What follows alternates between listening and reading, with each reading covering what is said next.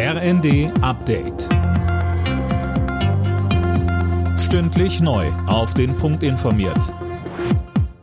Ich bin Dirk Jostes. Guten Morgen.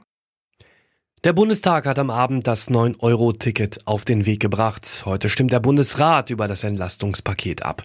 Mehr von Tim Britztrup. Das 9-Euro-Ticket soll für die Monate Juni, Juli und August gelten und mehr Menschen dazu bewegen, das Auto öfter mal stehen zu lassen. Zu dem Entlastungspaket gehört außerdem noch ein befristeter Tankrabatt. Ob die Länderkammer allerdings zustimmt, ist offen. Der Bund will beim 9-Euro-Ticket nur knapp drei Viertel der Kosten übernehmen. Das wird von einigen Ländern als zu wenig kritisiert. Weniger Sanktionen für Hartz-IV-Empfänger, das hat der Bundestag mit einer Änderung des Sozialgesetzbuches beschlossen. Künftig gibt es nur noch Leistungskürzungen, wenn wiederholt Termine versäumt wurden und das auch nicht mehr um 30, sondern nur noch um 10 Prozent des Hartz-IV-Satzes. Nach dem Angriff am Bremerhavener Lloyd-Gymnasium laufen die Ermittlungen auf Hochtouren. Ein 21 Jahre alter Mann hatte in der Schule mit einer Armbrust auf eine Mitarbeiterin geschossen. Gegen ihn wurde inzwischen Haftbefehl erlassen.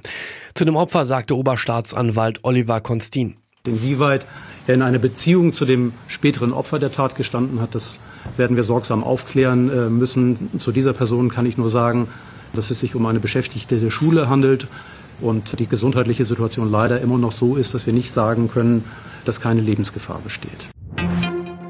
Der Hamburger SV hat das Relegationshinspiel bei Hertha BSC mit 1 zu 0 gewonnen. Ob die Hamburger in die erste Liga auf oder die Berliner in die zweite Liga absteigen, entscheidet sich dann beim Rückspiel am Montag. HSV-Trainer Tim Walter bei Sat 1. Wir haben äh, einen Neuanfang der äh, vor der Saison ausgerufen. Das haben wir einfach gebraucht. Äh, dass du dann wieder Rückschläge hinnehmen musst in so Zeiten, ich glaube, das ist ganz normal für so eine junge Truppe. Aber die haben sich immer dagegen gewehrt, die haben sich immer gegen der Streu, dagegen gesträubt. Und vor allem, sie waren immer mutig und überzeugt. Alle Nachrichten auf rnd.de